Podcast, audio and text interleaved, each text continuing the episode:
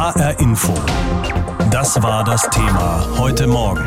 Krisenverstärker Corona, Stresstest für den Sozialstaat. Am Montag geht bei uns in Hessen die Schule wieder los. Ich könnte mir vorstellen, dass viele schon mal heute nach Nordrhein-Westfalen schielen. Da geht's ja heute los und zwar mit Maskenpflicht im Unterricht. Das ist in Hessen erstmal nicht geplant, aber alle wissen, es ist eine ganz wackelige Geschichte. Corona ist noch da und es reicht schon eine Infektion in einer Schule und schon könnte es zurückgehen ins Homeschooling. Von Anfang an haben Bildungsforscher gesagt, wir müssen aufpassen. Besonders benachteiligte Schülerinnen und Schüler leiden unter diesen Umständen. Und auch wenn es am Montag erst einmal zurück in die Klassen geht. Insgesamt waren es jetzt doch fünf Monate, in denen der Schulbesuch erst komplett ausfiel und dann kurz vom Ferienstart sehr eingeschränkt wieder stattfand. Ich habe mit Professor Kai Marz gesprochen. Er ist geschäftsführender Direktor des Leibniz-Instituts für Bildungsforschung. Meine erste Frage war, diese Zeit von Mitte März bis Mitte August, das ist eigentlich nicht viel, aber gibt es denn schon Daten dazu, inwieweit die sozial benachteiligten Kinder und junge Menschen dabei auf der Strecke geblieben sind? Ja, ganz verlässliche Daten gibt es noch nicht dazu. Es gibt erste Hinweise, die darauf hindeuten, dass sich die Lernzeiten der Kinder und Jugendlichen insgesamt deutlich reduziert haben. Das aber nicht nur bei den Familien aus sozial schwierigen Lagen, sondern im Prinzip über alle Lagen hinweg. Es ist aber davon auszugehen, dass die Leistungsrückstände jetzt zum Schuljahresbeginn größer sind als vor dem Lockdown. Lassen Sie uns ein bisschen darauf schauen, was die Gründe dafür sein können. Also um Nachteile auszugleichen, sind ja mit Mitteln der Bundesregierung an den Schulen digitale Geräte angeschafft worden, beziehungsweise angekündigt, dass die angeschafft werden, damit niemand ohne Online- oder Videounterricht überhaupt leben muss, auch für alle Fälle, wie es weitergeht. Reicht das denn schon aus, um den benachteiligten Schülern wirklich zu helfen? Nein, das reicht natürlich überhaupt nicht aus. Und wenn man sich die jetzige Situation anschaut, dann, dann sind wir ja in der Phase der Schulschließung, die wir im Frühjahr diesen Jahres hatten, mit einer Situation konfrontiert, wo eben diese Mittel noch nicht zur Verfügung standen und eben bei weitem noch nicht alle Schülerinnen und Schüler mit entsprechender Technik ausgestattet waren. Trotzdem ist es richtig, dass jetzt hier investiert wird. Wichtig ist aber auch, dass man Konzepte hat, um diesen digitalen Unterricht dann auch wirklich umzusetzen. Und das nicht nur, wenn es dann der Fernunterricht ist, sondern wenn digitale Technologien auch im Präsenzunterricht eingesetzt werden. Haben Sie denn das Gefühl, dass diese Konzepte wirklich ausgearbeitet und durchdacht worden sind und wirklich auf dem Tisch liegen? Nein, das sind sie meines Erachtens zum jetzigen Zeitpunkt noch nicht. Das wäre auch eine Überforderung des Systems. Wenn man sich vorstellt, dass die Schulen, die Schulleitungen, die Lehrkräfte, aber auch die Kultusministerien ja mit dieser Situation völlig überfordert waren. Niemand war darauf vorbereitet. Dann hat man viel Zeit in den letzten Monaten darin investiert, überhaupt Angebote für die Schülerinnen und Schüler zu machen. Und ich glaube nicht, dass es zusätzlich gelungen ist, in dieser Zeit auch die durchschlagenden Konzepte zu entwickeln, wie man mit der Digitalität in Zukunft umgehen wird. Und zwar unabhängig davon, ob man im Präsenzunterricht äh, oder im Fernunterrichtmodus ist. Aber man kann sich ja auch ein bisschen Hilfe holen von anderen Ländern, die das ja schon eine Weile länger betreiben mit dem Homeschooling oder zumindest mit dem Digital Learning. Konnte man nicht ein bisschen schauen, wie es zum Beispiel die europäischen Nachbarn machen? Man muss gar nicht so weit schauen. Man sieht, dass die Varianz innerhalb Deutschlands zwischen den Schulen, wie äh, mit dieser Schulschließung umgegangen wurde, sehr groß ist. Es gibt Schulen, die vom ersten Tag der Schulschließung an auf Online-Unterricht umstellen konnte, weil einerseits die Technologien in den Schulen entsprechend zur Verfügung standen und weil es entsprechende Angebote gab, durch die Lehrkräfte Unterricht von zu Hause oder aber auch aus dem Klassenzimmer für die Kinder und Jugendlichen anzubieten. Das sind in aller Regel Schulen, die auch im Vorfeld schon ja sehr sehr gut unterwegs waren, wenn es um Schulentwicklung geht, wenn es um selbstständige Schule geht, also um ähm, im Team halt mit diesen Herausforderungen umzugehen und entsprechende Lösungsansätze zu suchen für die Schule. Nun ist die Schule im Idealfall ein Ort, der die Kinder stärkt und äh, schützt. Zu Hause lernen ist für Kinder aus sozial schwächeren Verhältnissen oft schwierig. Da heißt es, sie haben keinen ruhigen Platz zum Lernen, äh, ist es eng, man hat vielleicht kein eigenes Zimmer, geschweige denn einen eigenen Rechner. Und auch die Eltern können manchmal nicht helfen, Stichwort Sprachbarriere. Diese Benachteiligungen sind doch eigentlich kaum wettzumachen, oder? Zunächst würde ich es ein bisschen verallgemeinern und sagen, dass das Lernen zu Hause, wenn der Lebenslern- und Erfahrungsort Schule wegbricht, für alle Kinder und Jugendliche eine Herausforderung darstellt. Sie haben aber völlig richtig beschrieben, dass die Möglichkeiten der Unterstützung, die, die Rahmenbedingungen, die zu Hause sind, äh, von Familie zu Familie sehr stark variieren können. Und wir wissen aus der Forschung, dass Ungleichheiten, die in der Schule sichtbar werden, halt nicht ausschließlich in der Schule entstehen, sondern zu großen Teilen auch außerhalb der Schule. Und deshalb ist davon auszugehen, dass die Leistungsspreizungen in den verschiedenen Fächern zwischen Kindern unterschiedlicher sozialer Herkunft jetzt zum Beginn der Ferien größer sind als am Ende der Halbjahresferien im letzten Schuljahr. Sagt der Bildungsforscher Kai Marz, unser Thema kurz vorm Schulstart am Montag in Hessen. Hat Corona die soziale Ungleichheit unter Schülern verschärft? Stichwort Bildungsgerechtigkeit. Durch Corona sind inzwischen viele Menschen knapp bei Kasse. Unternehmer nehmen immer weniger ein, Mitarbeiter verdienen weniger, sind in Kurzarbeit oder der Job ist gleich ganz weg. Auf der anderen Seite sind weiter Rechnungen zu bezahlen. Womöglich laufen Kredite und da kommen einige mit dem Zahlen nicht mehr hinterher, berichten derzeit die hessischen Schuldnerberatungen. Ursula Mayer berichtet. Jetzt in Corona-Zeiten muss Andreas Ebel oft trösten und beruhigen. Er berät bei der Stadt Frankfurt schon seit über zehn Jahren Menschen mit Schulden. Viele Menschen stehen kurz vor dem Nervenzusammenbruch, weil sie auch keine Perspektive im Augenblick sehen aufgrund dieser Pandemie. Häufig trifft es diejenigen, die sowieso schon wenig verdienen. Kellner, Verkäufer, Reinigungskräfte. In der Corona-Krise können sie nicht einfach im Homeoffice weiterarbeiten und müssen beruflich kürzer treten.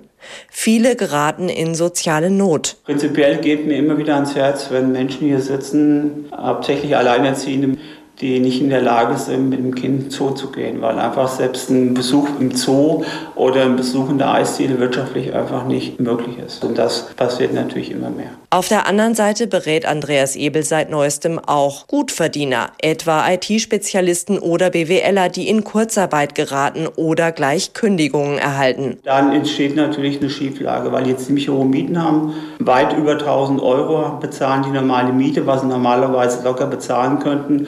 Und aufgrund Kurzarbeitergeld und aufgrund dessen, was ihnen gesagt wird, wie es weitergeht, befürchten die natürlich, dass sie diese Wohnung gar nicht mehr halten können. Andere haben Autos geleast und können ihre Raten nicht mehr bezahlen.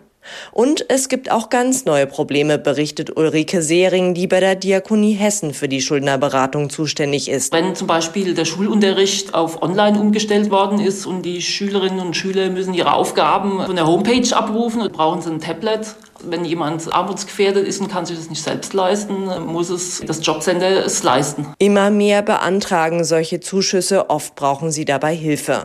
Obwohl so viele Menschen den Rat der Fachleute suchen, gibt es durch die Corona-Krise aktuell nicht mehr Anfragen als sonst, berichtet Thomas Zipf, Leiter der Arbeitsgemeinschaft hessischer Schuldnerberater. Die meisten wollten ihre Probleme zunächst auf eigene Faust lösen. Hier wird erstmal überlebt, indem Konten überzogen werden, Privatgeld geliehen wird auf Pump bestellt wird. Das klappt aber nur vorübergehend. Spätestens im Herbst erwartet Zipf einen größeren Andrang.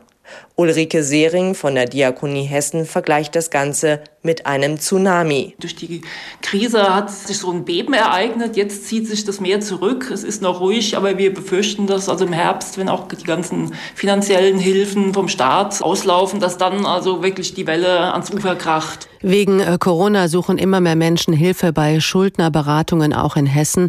Ursula Mayer berichtete. HR Info. Das war das Thema heute Morgen. Krisenverstärker Corona, Stresstest für den Sozialstaat. Wie ungleich das Vermögen der Deutschen verteilt ist, zeigen die neuesten Zahlen. Demnach besitzen 10 Prozent der Deutschen, die man als wohlhabend bis vermögend bezeichnet, rund zwei Drittel des Gesamtnettovermögens. Der unteren Hälfte bleibt gerade mal 1,5 Prozent der Vermögen. Dazu kommt, dass die Löhne vor allem in den unteren Einkommensgruppen in den letzten 15 Jahren real gesunken sind, sodass eben das Geld im Geldbeutel fehlt. Und dann traf uns dieses Frühjahr Corona. Die Wirtschaft und Gesellschaft nochmal ordentlich durcheinandergewirbelt hat, hat dieses Virus gemacht. Stefan Liebig ist Soziologe am Deutschen Institut für Wirtschaftsforschung. Ich habe ihn gefragt, Erwerbstätigkeit, also Arbeit, ist ja der zentrale Faktor zur Verhinderung von Armut. Nun sind durch Corona Hunderttausende in Kurzarbeit, große Unternehmen kündigen einen massiven Arbeitsplatzabbau an oder haben es schon getan. Geht das vorwiegend zu Lasten der unteren Einkommen? Ich würde da mit dem Begriff Armut etwas vorsichtiger sein, denn äh, es gibt ein großes Paket an Hilfsprogrammen der Bundesregierung, die eigentlich durchaus greifen. Und es bedeutet natürlich auch, dass zum Beispiel Kurzarbeit eher bei denjenigen wirksam wird und auch die Folgen davon die geringere Einkommen haben.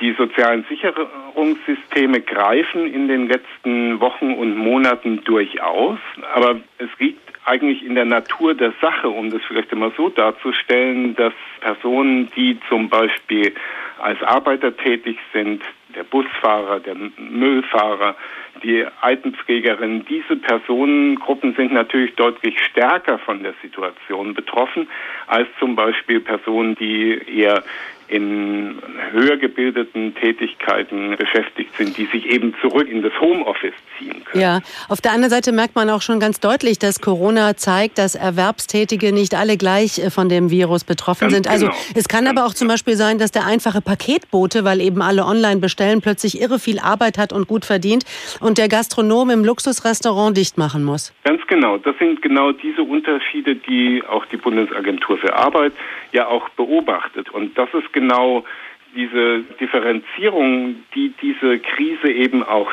zeigt, dass Dinge, die vorher schon möglicherweise problematisch sind, eben jetzt noch sich zum Teil eben auch verstärken. Nun haben Sie das Hilfsprogramm der Bundesregierung schon erwähnt. Die Bundesregierung hat sich wahrlich nicht lumpen lassen, hat viel Geld in die Hand genommen, um die wirtschaftlichen Folgen der Corona-Pandemie zu bekämpfen oder wenigstens abzufedern. Sind denn aus Ihrer Sicht die sozialen Belange ausreichend beachtet worden oder fördern diese Konjunkturprogramme im Gegenteil vielleicht doch eher soziale Ungleichheit?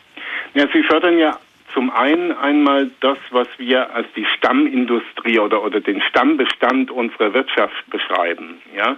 In den öffentlichen Debatten wird ja auch klar, dass bestimmte Bereiche eben nicht von diesen Förderprogrammen in der Weise erreicht werden, als das für andere gilt. Aber aus meiner Sicht viel entscheidender ist ja die Frage, wie gehen wir jetzt mit der Krise um, um langfristige oder mittelfristige Folgeeffekte dieser Krise eben zu vermeiden. Und ein wesentlicher Punkt ist aus meiner Sicht liegt im, im Bildungssystem. Ja? Und die Entwicklung, die wir eben in den letzten Wochen und Monaten sehen im Bildungswesen, ist, dass genau so eine Krise in gleicher Weise eben auch Bildungsungleichheiten verstärken kann, weil wir wissen, dass die Kinder die in, wie man so sagt, bildungsnahen Familien groß werden, eben ganz anders mit den Kürzungen oder auch Einschränkungen des Bildungsangebotes umgehen als Kinder, die in bildungsfernen Familien aufwachsen. Und genau das ist, glaube ich, noch ein viel zentraleres Problem als ob es sozusagen auch jetzt phasenweise in einzelnen Gruppen der Bevölkerung zu einer Absenkung des Einkommens führt. Gucken wir doch zum Schluss noch einmal auf diese Einkommensverteilung, die ja doch so wahnsinnig ungerecht in unserem Land, auch in anderen Ländern vonstatten geht. Da kommt ja oft die Debatte wieder hoch über die Beteiligung der wirklich Vermögenden, der Reichen an der Bewältigung der Corona-Krise. Also Stichwort höhere Steuern, um zum Beispiel die Grundrente zu finanzieren, die ja ab nächstem Jahr kommen soll. Muss da nicht tatsächlich auch ein bisschen mehr umverteilt werden von oben nach unten?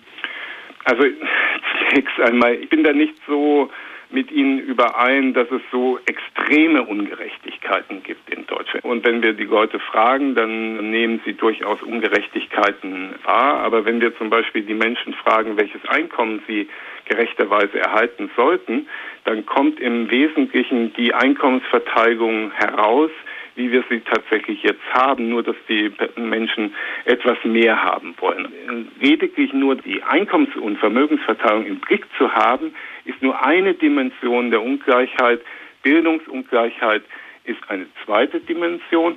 Und worüber wir bisher noch überhaupt nicht gesprochen haben, sind die Ungleichheiten in der Gesundheit, die ja jetzt in der Corona-Krise auch noch einmal deutlich geworden sind. Sagt Professor Stefan Liebig vom Deutschen Institut für Wirtschaftsforschung.